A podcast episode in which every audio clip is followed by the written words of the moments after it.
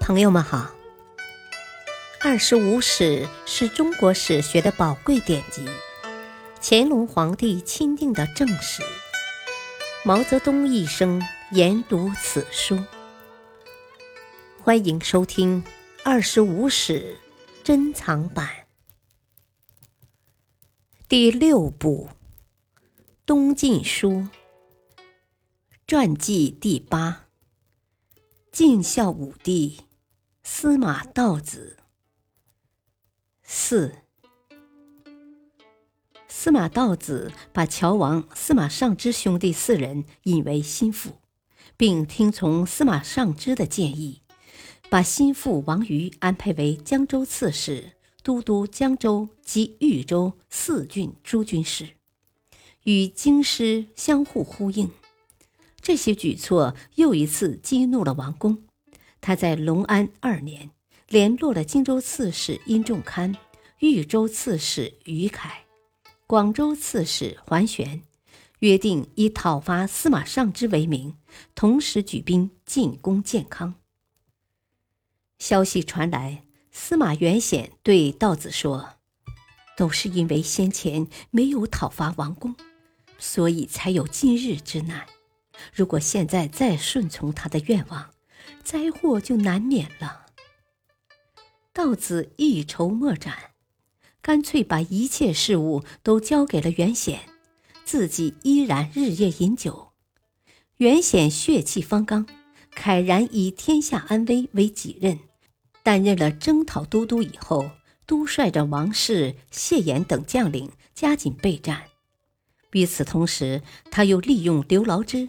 对王公的不满情绪，引诱刘牢之倒戈，捕杀了王公。接着，司马道子又采纳左卫将军桓修的建议，用封官许愿的手法收买了桓玄和杨戬妻，又一次勉强度过了一场危机。司马元显看不起自己的父亲，开始谋划取代道子。隆安三年四月，司马道子生了病，但依然无日不醉。司马元显乘父亲昏醉之机，暗示安帝解除了道子的司徒和扬州刺史职务，由自己取而代之。等道子醒来后，虽然怒不可遏，却无可奈何。元显生性苛刻，生杀有己。用庐江太守张法顺为谋主，大肆培植自己的亲信党羽，迅速取代了道子，成为朝廷中最有权势的人物。数月以后，孙恩在浙东地区起兵反晋，响应者甚众。东晋朝廷命司马道子父子率军镇压，可是道子。照旧只顾彻夜长饮，政事一概由袁显处置。当时人称道子为东路，袁显为西路。西府是车马拥挤，东府则门可罗雀。袁显更以为自己德高望重，无敌于天下，骄耻之心与日俱增。隆安五年六月。孙恩率军十余万溯江而上，进抵京口。司马道子除了每天到将侯庙祈祷之外，想不出任何退兵之策。幸亏司马尚之和刘牢之相继率军赶来增援，才使孙恩不战而退。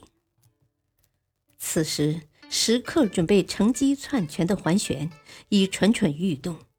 司马元显决心先发制人，于元兴元年（四百零二年）正月下诏讨伐桓玄。